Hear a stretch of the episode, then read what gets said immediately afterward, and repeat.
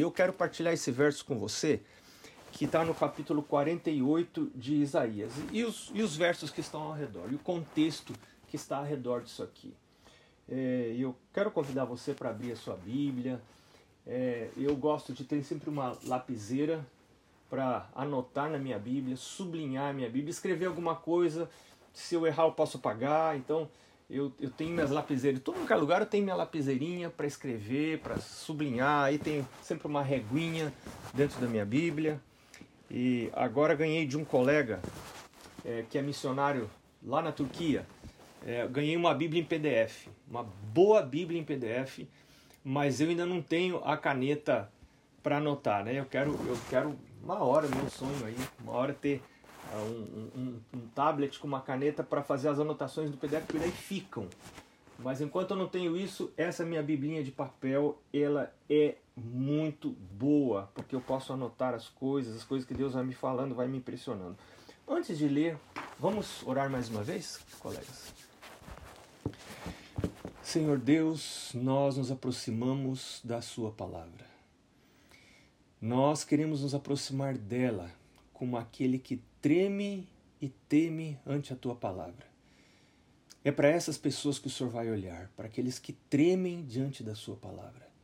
Senhor, essa palavra tem sido nosso motivo de ânimo, de conforto, de segurança, de paz em meio à angústia, e mais uma vez nos aproximamos dela, buscando direção, orientação, buscando transformação da nossa vida.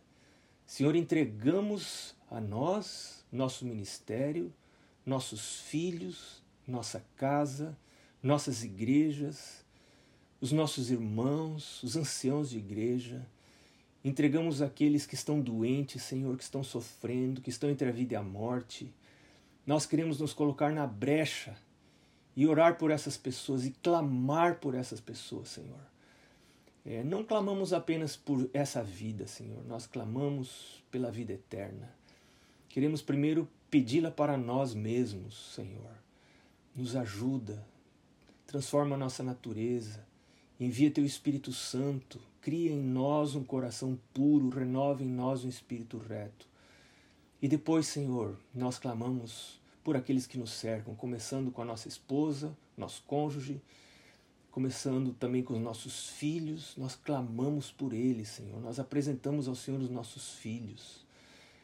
Por favor, Senhor, utiliza estes eventos tremendos que estamos presenciando como sinais, como alertas para que todos se volvam ao Senhor enquanto há tempo.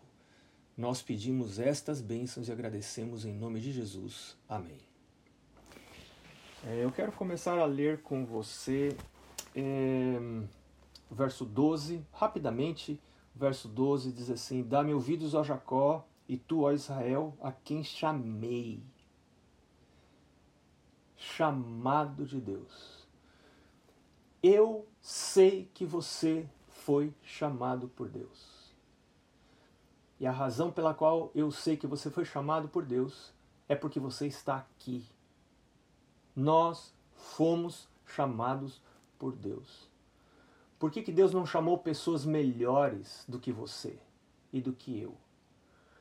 Porque Ellen White respondeu isso uma vez, achei muito interessante a resposta dela. Veio um irmão reclamar dos pastores, porque pastor isso, pastor aquilo, esses pastores que nós temos são muito ruins.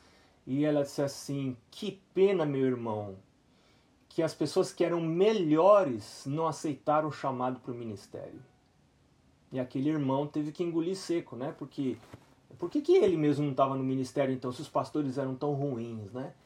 Quem é que Deus chama para o ministério? Deus chama picafume igual eu. Deus chama o pastor Josué me conhecia, né, pastor Josué? Lá, né? Quem, quem que ele chama para o ministério? Chama o ministério pessoas como eu é, meu grupo de amigos naquela época, que grupo tremendo. Né? Dois deles foram presos, de um grupo de dez, oito foram expulsos do colégio, dois foram presos. Né? É, é, e agora Deus chama a gente desse jeito para o ministério. Né? Quem que Deus chama para o ministério? Deus chamou você para o ministério, Deus chamou a mim para o ministério. E às vezes a gente pensa assim que Deus chamou a gente para o ministério para a gente ajudar. Não se engane, não se engane. Deus me chamou para o ministério para me salvar. Isso que eu entendi. Eu entendi assim. Deus. É, eu, eu entrei no ministério com um sonho de ser um pastor de sucesso. E esse sonho me atrapalhou por alguns anos. Porque quando eu olhava ao redor, eu olhava os resultados, e, e o pastor José foi muito generoso na, nas coisas que ele falou ali no começo, mas na verdade eh, não foi bem assim, pastor José. O meu o início do ministério foi muito difícil e com muito fracasso. E eu cheguei por três vezes pensar em devolver minha credencial, porque eu tinha vergonha de associação. Aliás, meu pai dizia: não vá muito à associação, não. Né? Tem pastor que não sai da associação. Meu pai falava: não vá à associação, fique no seu distrito, faça o seu trabalho, baixa a cabeça, faça o trabalho. Não leve encrenca para a associação, só leve solução. Você está lá no distrito. E meu pai foi um grande conselheiro, meu pai foi meu grande ministerial. Meu pai dizia: fica no seu distrito, não leva, não leva encrenca. Você está no distrito para resolver as encrencas. Você leva, leva para a associação só as soluções, só as coisas boas. Administrador, e, e, os administradores não ouçam agora. O administrador não gosta de ouvir encrenca. Aí se vem o pastor trazer encrenca, ele já fala, ih, já tá vindo aquele cara trazer encrenca. Então meu pai falava, não leva encrenca. Você tá lá para resolver. Encara e você resolve. E não fica indo lá. Vai lá quando te chamam. E eu, e eu engoli esses negócios e me ajudaram, mas eu, eu não ia mesmo porque eu tinha vergonha. que vergonha! Eu ia para concílio ministerial, levantava os caras e falava: É, porque eu fiz isso e batizei tanto, eu fiz isso e fiz mais não sei o que. E um dia um, um, um, um, dos meus colegas falou assim: Cara, você devia ajeitar mais suas igrejas, suas igrejas são um lixo. E era mesmo, tudo quebrado. E eu, e eu não tenho nem muito dom assim para cuidar. Tem gente que tem dom para construção e arrumar e tudo. E eu fiquei com uma vergonha, aquilo me afundou tanto, passei dias assim chateado com aquele negócio, né? E realmente eu não sabia pregar, não sabia fazer, não sabia administrar a igreja, não sabia que fracasso no ministério. Um ponto de virada no meu ministério foi quando eu concluí que quanto mais eu me esforçava para ter sucesso no ministério, menos sucesso eu tinha. E eu falei, bom, e junto com isso, o meu casamento estava muito ruim, entendeu? Então, o ministério ruim, o casamento acabado, né? E eu pensava, já, que, as principais coisas que um homem quer na vida, eu já perdi. perdi o meu meu assim aquele prazer de você ser uma, um homem de sucesso que faz e que acontece e eu não fazia nada e não acontecia nada né? Aí você quer ter uma vida amorosa satisfatória você não tem em casa você não tem uma briga toda hora é, claro que o problema era minha esposa não era eu. Eu era sempre o pastor o, o santo de Israel né? Então mas enfim, finalmente eu cheguei à conclusão, depois de uma experiência muito interessante que não dá tempo de eu contar hoje, que eu quero focar em outra coisa. É, tive um ancião que foi uma, um grande auxílio na minha vida. Eu considero esse homem como um dos meus pais da fé, meu primeiro distrito. E esse homem, é, através dele, Deus me, Deus me ensinou uma coisa: meu filho, desista de ser um pastor de sucesso. Você tem que buscar outra coisa. E eu aprendi que um, um, um, uma grande distração no ministério é a busca por sucesso no ministério. Eu descobri isso. E eu tenho aplicado isso na minha vida. Eu tenho pedido a Deus, Deus, tira de mim o desejo de ter sucesso no ministério. Tira de mim. Isso é uma terrível distração para o pastor. Uma terrível distração e coloque em mim outra coisa, meu Deus. Me coloca o desejo de ir para o céu. Me coloca o desejo de ir para o céu, de levar minha casa para o céu. É isso que eu quero ter. E me dá aquilo que Pedro fala lá em 1 Pedro, se não me engano é capítulo 5, tornai-vos pastorai o rebanho de Deus, não por constrangidos, nem por torpe ganância, mas de boa vontade, assim como Deus quer, tornando-vos modelos do rebanho. Não modelo de perfeição absoluta, tentando esconder tudo que é encrenca que a gente tem, para que os irmãos tenham uma ideia que o pastor é perfeito. Não é esse o modelo que, que eu imagino que Deus está esperando da gente. É o modelo de pecador que está querendo ir para o céu.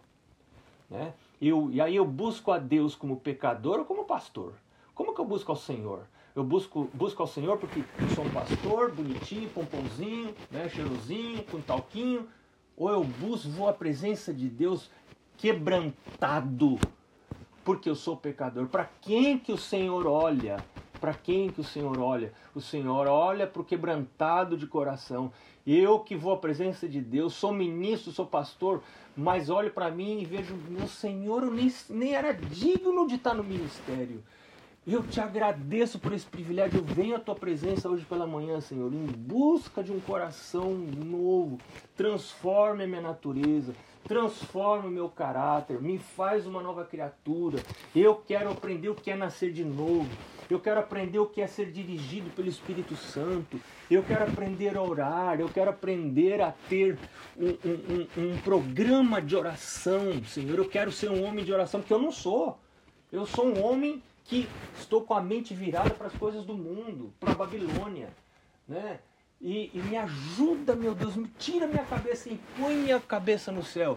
E então eu vou liderar a minha igreja para o rumo que eu estou indo, porque eu estou indo para o céu com as minhas fraquezas, com as minhas debilidades, né, com as minhas tentações. Eu vou apresentando ao Senhor todos os dias o Senhor vai mudando o meu coração das coisas dessa terra para as coisas da terra da nova terra. Colossenses capítulo 3, né, Paulo fala: "Pensai nas coisas do alto, não nas que são daqui da terra". Né? Então, eu percebo, olhando para trás, assim, vejo que o meu coração era muito carnal.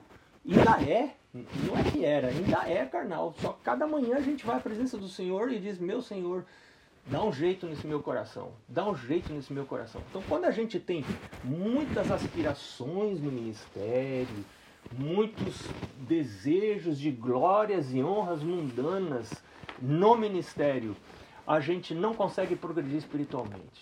Então eu louvo a Deus porque o Senhor me deu tanto fracasso, tanto fracasso, que eu, eu tive que fui forçado a desistir dessas coisas porque eu não tinha, não tinha mais como mesmo, né? E às vezes é, o grande sucesso que a gente tem no ministério é um, é um pode ser um atrapalhador na jornada da gente para a vida eterna. É, então, mas eu queria deixar é, para você a, a, a, certeza de que você foi chamado por Deus. Um outro verso que eu queria destacar aqui, verso 17, diz assim: Assim diz o Senhor, o teu redentor, o Santo de Israel: Eu sou o Senhor teu Deus que te ensina o que é útil e que te guia pelo caminho em que deves andar.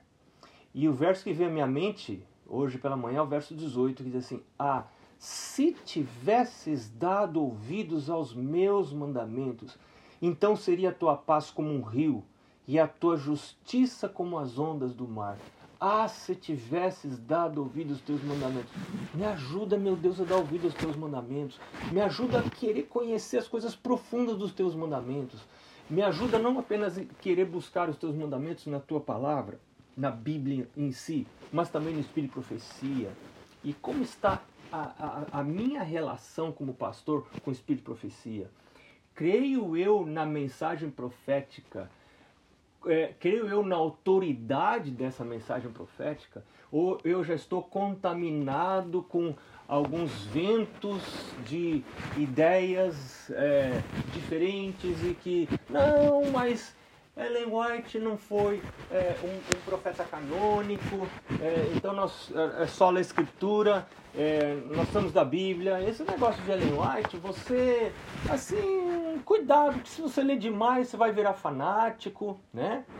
E as pessoas confundem os conceitos de zelo e fanatismo, não sabe bem o que é zelo, não sabe muito bem o que é fanatismo, bota tudo na mesma tigela e, e, e, e às vezes não sabe o que está falando. Né? É, qual a autoridade dos escritos de Ellen White? Né? Ela teria a mesma autoridade dos profetas da Bíblia? Né? Será que ou, ou Ellen White teria uma, uma autoridade menor? Né? Será que você tem dois níveis de inspiração? Tem profetas mais inspirados, profetas menos inspirados, né? Você tem dois tipos de Espírito Santo, um Espírito Santo que inspira os profetas canônicos, aí você tem outro Espírito Santo mais, mais levezinho, né? É, mais, mais fraquinho, que inspira os profetas não canônicos. É, é, qual, quais são os conceitos que eu tenho a respeito dessas coisas, né? Tem esses escritos do Espírito Profecia, para mim é a mesma autoridade que tem a Bíblia, porque eles têm a origem igual, eles têm a mesma origem, vem do mesmo ser, o mesmo ser que produziu esses aqui, produziu esses outros aqui. É, eu, eu estava lendo agora, por causa dessa lição de escola sabatina estamos estudando, eu estava lendo é, Mensagens Escolhidas, volume 1, as primeiras 50 páginas.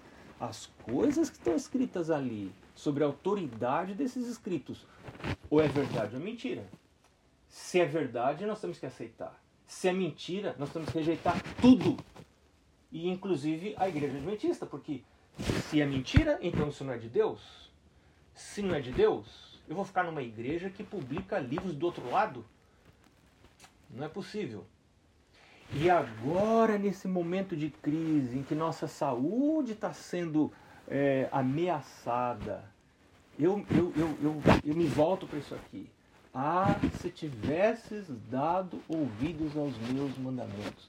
Eu assisti uma, uma, um, um vídeo de alguém, um adventista profissional da saúde, muito bem feito, com bastante informação é, é, científica, muito bem feito, e ele dizia assim, eu na verdade tenho pouca esperança de não ser contaminado por esse vírus e, e, e, falou ao meu coração, porque é, é a mesma coisa que eu penso. Eu, eu até acho que eu já fui contaminado, mas se não fui contaminado, eu tenho pouca esperança de não ser contaminado. A gente está na quarentena, tá, tá, quando sai da quarentena, o vírus vai estar tá aí.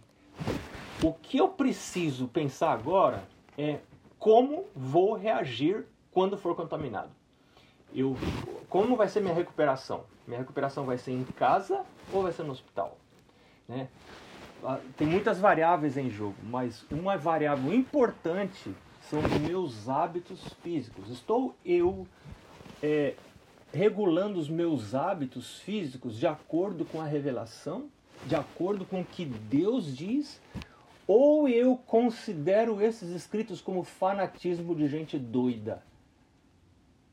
Como é que eu considero estas coisas?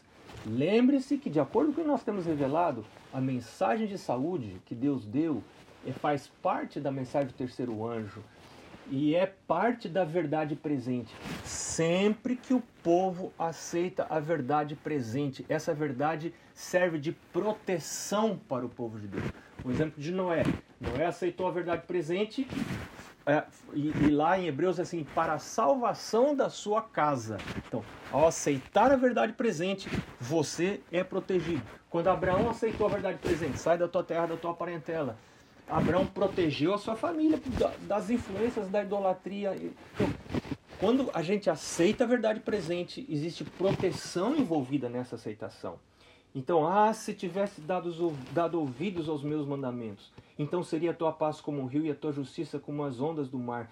Também a tua posteridade seria como areia, os teus descendentes como grãos da areia. O seu nome nunca seria eliminado nem destruído diante de mim. E aí uma, uma, um, um, um chamado de Deus para mim, que fala muito para mim nesses dias. Verso 20 diz assim: Saí de Babilônia fugir de entre os caldeus e anunciar isto com voz de júbilo. Não é para você sair de Babilônia sorrateiramente, como quem está fugindo, não. É para você sair de Babilônia com voz de júbilo, não sorrateiramente, dizendo: O Senhor remiu o seu servo Jacó. E o verso 21 diz: Não padeceram sede quando ele os levava pelos desertos. Fez-lhes correr água da rocha, fendeu a pedra e as águas correram. Para os perversos, todavia, não há paz, diz o Senhor. Eu queria convidar você para pensar um pouquinho nessa parte final de Isaías 48. No que isso realmente significava quando Deus estava convidando aqueles que estavam estabelecidos em Babilônia. Babilônia era um lugar de progresso, era um lugar de conforto, era um lugar de luxo, era um lugar de sofisticação. Eles já estavam radicados, eles já estavam quase 70 anos em Babilônia. Deus havia dito no início desse período, Deus havia dito: não fiquem chorando, vocês estão só chorando, olhando para Jerusalém, pensando em Jerusalém, querendo voltar para Jerusalém. Vocês não vão voltar. Vocês vão ficar aí, vocês vão ficar aí por 70 anos. Construam casas, plantem vinhas, morem nelas, casem os filhos de vocês, deem, deem marido para as filhas, deem esposa para os filhos. Vocês vão ficar aí por 70 anos. E aquele povo ficou e obedeceu e construíram casas e começaram a gostar de Babilônia, e começaram a gostar dos restaurantes de Babilônia, dos shoppings de Babilônia, da vida sofisticada de Babilônia, das facilidades, dos confortos de Babilônia. Estavam contentes com a vida em Babilônia. E agora vem a mensagem de Deus. Uma mensagem cortante. Deus, um pouquinho antes, você pode encontrar no verso 14, por exemplo, Deus fala de Ciro. Deus está dizendo, Deus cita Ciro, viria um juízo sobre Babilônia, mas o coração do povo de Deus estava em Babilônia. Mas os juízos chegariam, os juízos chegariam pela mão de Ciro.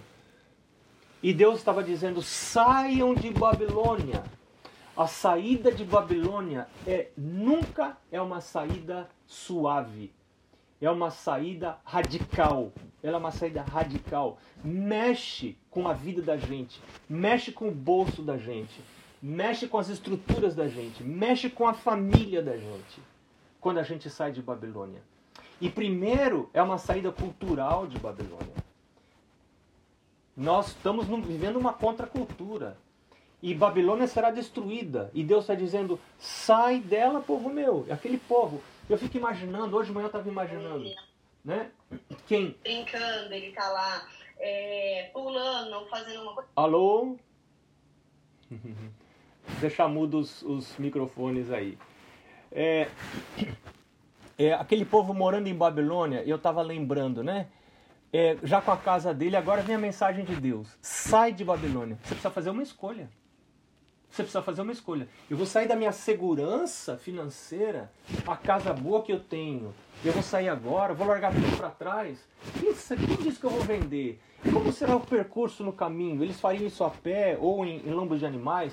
Onde é que eu vou encontrar comida pelo caminho? E Deus aqui dá uma segurança para eles. Deus diz no verso 21: Não padeceram sede quando ele os levava pelos desertos, fez escorrer a água da rocha. Deus dizendo: Eu vou providenciar para você. Se você sair de Babilônia, eu vou providenciar para você.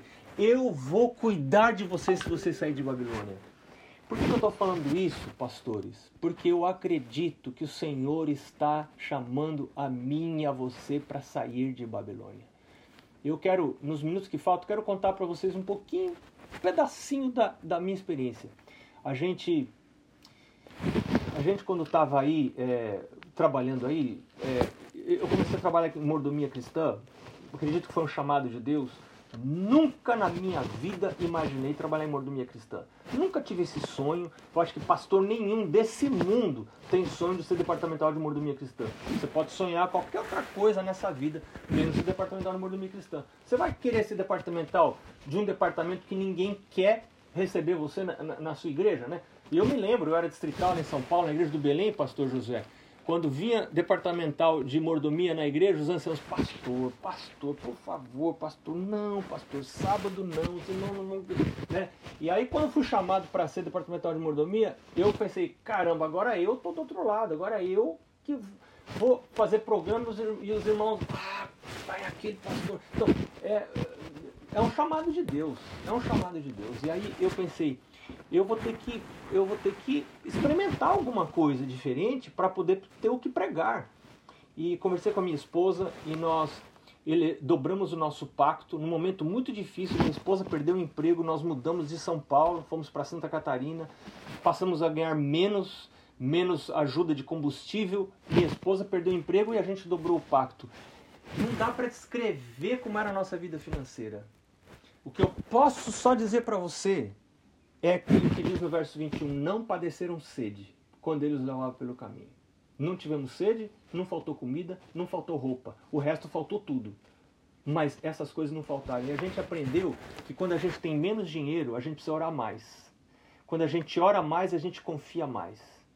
Quando a gente confia mais, a gente tem menos preocupações.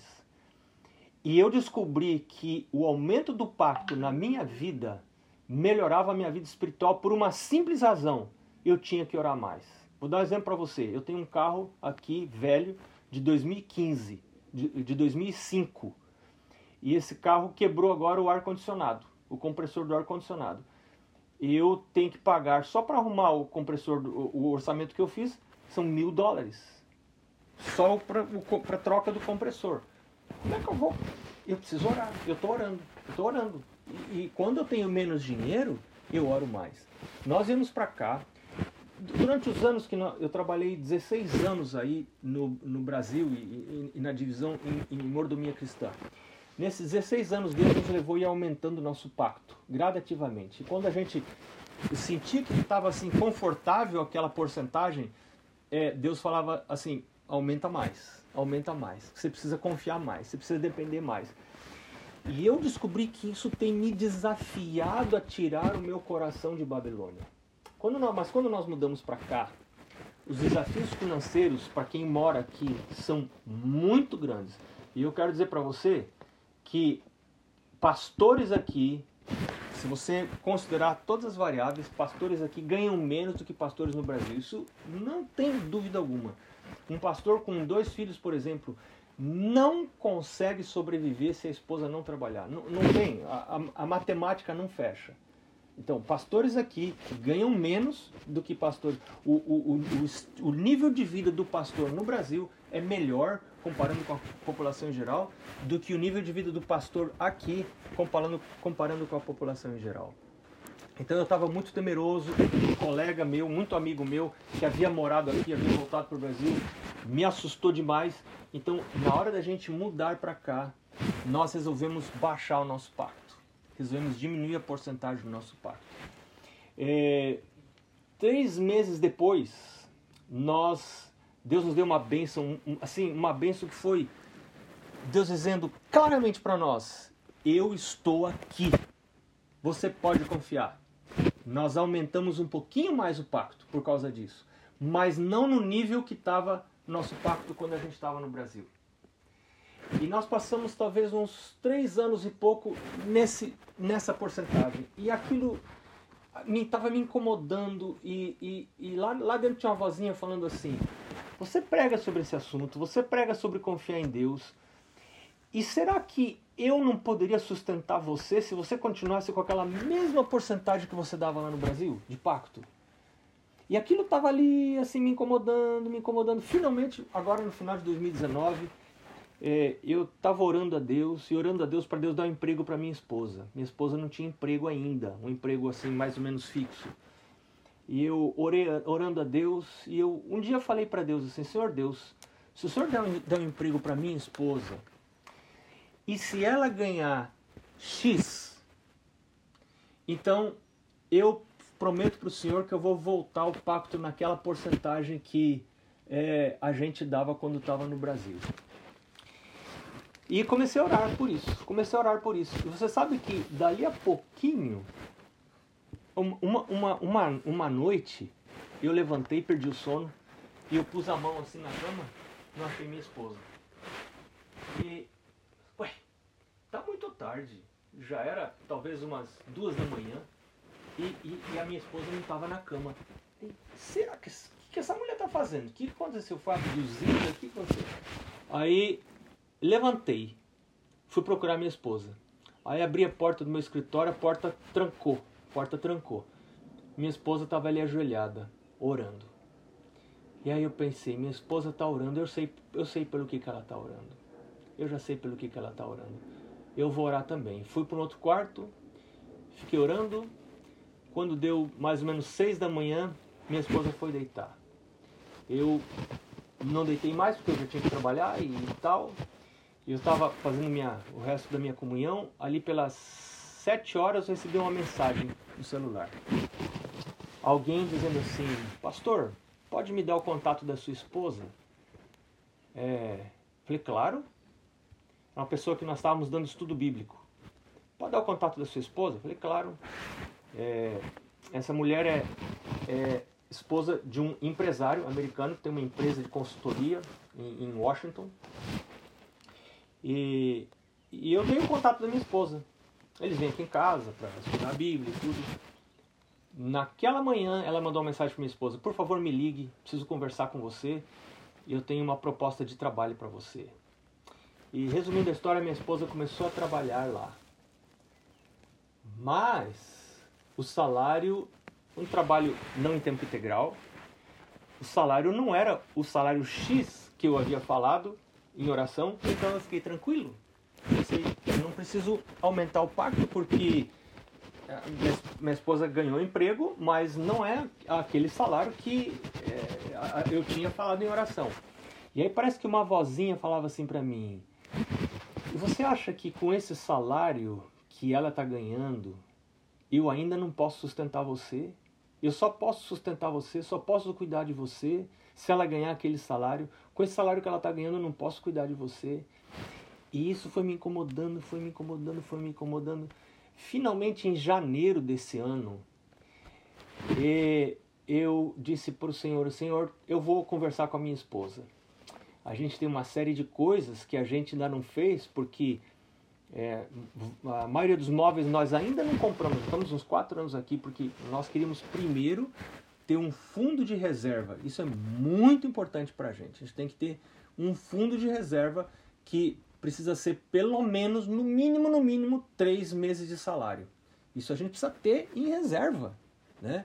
Então, nós combinamos de ter primeiro isso, para depois a gente começar a comprar. Nós, imagina, você vem trabalhar como departamental de mordomia cristã e agora você vai ficar devendo. Né? Não, não pode, a gente não pode correr esse risco. Então, é, eu sei que nós temos coisas para comprar. E eu, e eu, eu pensei, eu vou falar com a minha esposa. Se ela concordar, eu falei para Deus em oração, se ela concordar é, de a gente aumentar o pacto para essa porcentagem, que é uma porcentagem bem desafiadora, é, então eu vou aumentar, mas eu pensei, ela não vai concordar, porque ela sabe do monte de coisa que a gente tem que comprar, os desafios que a gente tem aqui. E eu fui conversar com ela, me armei de coragem, orei, fui conversar com ela, esperando lá no fundo, esperando que ela ia dizer não. Mas eu comecei a falar e ela falou: "É isso que a gente tem que fazer". E eu confesso para você que até fiquei um pouquinho decepcionado porque eu não queria devolver essa porcentagem de pacto, né? Então, contra minha vontade, eu tive que cumprir o, a, a, a, o que eu tinha falado com Deus, né? E no próximo salário que entrou, eu tive que considerar essa porcentagem. Eu estou contando isso para você porque o efeito que isso teve na minha vida você não calcula. A paz que isso tem me dado. Porque logo em seguida veio todo esse, essa encrenca que nós estamos vivendo e eu não sei onde é que isso vai parar, eu não sei nossos salários como é que vão ficar. Eu não sei. Antes eu estava pensando em aposentadoria, em ter um cantinho onde ficar. A gente devolvendo esse pacto, é, a gente possivelmente não vai ter condição de ajuntar dinheiro para esses sonhos, né? E parece que o Pai do Céu está falando assim: meu filho, as coisas estão acabando, você não está enxergando. Você não está enxergando que as coisas vão terminar. Eu estou dando sinais de que o mundo está no seu fim. Se você colocar sua esperança nas coisas dessa terra, você está colocando sua esperança em coisas vazias, elas não vão dar retorno para você. É hora de você olhar para frente, é hora de você olhar para cima. Eu estou voltando. Não é hora mais de você pensar em aposentadoria. E eu ouvi pastor Josanã falando esses dias que a fidelidade a Deus, daqui a pouco ela não vai ser mais medida por dízimos e ofertas ela vai ser medida pelas entregas das propriedades. Porque o Espírito Santo vai estar dirigindo a cada um de nós. E isso Ellen White descreve de maneira muito interessante. O Espírito Santo vai estar dirigindo a cada um de nós e vai falar assim: é hora de você vender sua casa. É hora de vender, você vender aquela casa da praia, aquela outra sua propriedade lá. Venda e entregue, porque se você não vender, Babilônia vai tomar tudo que você tem. E o que você não colocou no serviço de Deus enquanto dava tempo, você vai perder para sempre, estará perdido para sempre. Nunca mais vai poder ser utilizado. Vai chegar um tempo que nós não vamos mais poder comprar nem vender. Mas nessa hora, meu amigo, minha amiga, nós vamos poder estar seguros porque aprendemos a viver pela fé. Nem só de pão viverá o homem, mas de toda palavra que sai da boca do Senhor. O Senhor está chamando uma geração para aprender a viver pela fé, aprender a viver na segurança, não segurança material que vem daqui de baixo, mas da segurança de viver segundo a vontade de Deus esses estarão seguros. O seu pão lhe será dado e a sua água será certa. Eu quero ter essa segurança, essa segurança que eu quero ter. E agora, para finalizar, que o tempo já, já terminou, eu só quero dizer assim: eu não sei o que vai acontecer. Ontem eu estava falando no meu pequeno grupo aqui. Eu estava dizendo para eles: eu não sei se eu vou morrer ou não nesse, nessa encrenca aí, né? o, o, como eu falei para vocês no começo, o catavelho está passando aí, eu, eu, não sei. Quem, quem que me assegura? Eu tenho, eu tenho procurado seguir as orientações de Deus de maneira imperfeita, mas eu, eu tenho procurado seguir. Fazer exercício físico, comer de maneira equilibrada, etc, etc. As coisas que a gente sabe, eu tenho procurado fazer. Mas isso só não livra a gente completamente. Você sabe disso. Diminui as chances, mas não livra. E se a morte bater aqui? E aí, como vai ser a minha reação? Vou me desesperar, arrancar cabelo, achar que Deus está contra mim? Ou eu vou fazer como Moisés? Que paz que teve aquele homem, né? Quando Deus falou para ele, Moisés, acabou seu ministério, acabou sua vida aqui. Agora eu tenho coisas melhores para você. O que fez Moisés? Moisés disse para o Senhor: Beleza, meu Deus. O que eu devo fazer? Sobe o monte sobe o Monte Nebo. Né? Há dois anos atrás eu estava ah, fazendo seminários ali na Jordânia e o pastor, um brasileiro que está lá, me levou para o Monte Nebo. Você olha dali você vê, quase dá para ver Jerusalém. Você vê do Monte Nebo que está na Jordânia, você vê o vale, ali onde começa o Mar Morto, o final do, do Rio Jordão, Jericó está do outro lado, aí tem uma subidinha de montanhas assim, e ali para cima está Jerusalém. E Deus falou: Olha para lá, Moisés, olha para lá porque é lá que é a terra, é aquela terra, mas você não vai entrar. Mas eu tenho coisa melhor para você, né? Será que eu vou me desesperar? Eu tenho pedidos para Deus, meu Deus, chegar a minha hora, me ajuda em paz, a ter paz completa. Ontem eu recebi um, um, um, uma mensagem da esposa do Dr. Marcelo Nieck. Eu quero ler para vocês para a gente terminar aqui é, contando. Vocês já devem ter recebido isso, mas eu quero é, é, colocar isso no contexto dessa mensagem. É, é, ela disse: ele foi internado anteontem, estava muito tranquilo, sereno, em paz, resolvido com Deus e com os homens. Disse que foi maravilhoso viver, que tudo valeu a pena, que é para as crianças serem fortes e lembrarem dele sempre e de tudo que ele ensinou. Disse também para os filhos não culparem a Deus, em nenhum momento. Será melhor descansar agora. Disse que deseja voltar, mas se não voltar a acordar, nos veremos no céu. Essa é a mensagem que um pai, amigo meu, conhecia muito de perto, Dr. Marcelo. Ele foi por um ano ou dois departamental de saúde da, da divisão sul-americana. É. E ontem a mensagem que eu recebi dela, da esposa, os minutos não têm sido fáceis, alternando o dia com muito choro e oração, clamando a todo instante. As orações e mensagens que recebo têm me mantido de pé. Sei que Deus tem ouvido cada uma delas. Só espero de todo o meu coração que seja a vontade de Deus que o meu marido se recupere e volte para casa, que se restabeleça por completo, que possamos agradecer a Deus todos juntos. Sei que ele ainda poderá ser usado por Deus e assim, assim. Sei que Deus é um Deus de milagres e outras coisas mais ela diz aqui. E eu fiquei pensando, é, por que, que eu acho que as coisas só acontecem nos outros e não acontecem comigo? Né? Eu sou melhor que os outros? Não, não sou melhor que os outros. Pode acontecer comigo? Pode acontecer comigo. E se acontecer comigo? Quero estar em paz. Quero estar saindo de Babilônia. Eu já quero estar de mudança. Eu quero que a minha mente já esteja lá onde eu quero morar o resto da minha eternidade. E eu quero fazer esse convite para você hoje, pastor. Hoje, para você, irmã, que você está ouvindo também, vi algumas é, mulheres aí com a gente. Deus abençoe ricamente a você. Gostaria de fazer uma oração para a gente terminar. Podemos orar? Vamos orar. Senhor Deus, nós estamos de mudança. É, nós não queremos perder de vista esta realidade que está se tornando cada vez mais patente aos nossos olhos. Só cegos não enxergam os movimentos de um Deus que se aproxima. É, esses prenúncios nos indicam que outras coisas ainda virão, sucederão. E nós queremos começar a mudança hoje, Senhor Deus, deste lugar para aquele outro lugar.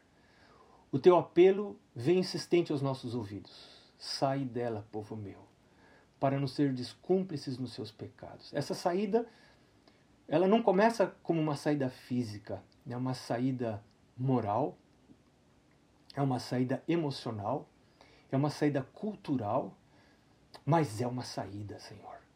O Senhor tem promessas para aqueles que saem, para aqueles que deixam todo o conforto que Babilônia oferece, toda a segurança que Babilônia oferece para trás e que resolvem ouvir a voz de Deus e pular, dar um pulo no desconhecido e viver, aprender a viver pela fé, a viver de toda a palavra que sai da boca de Deus.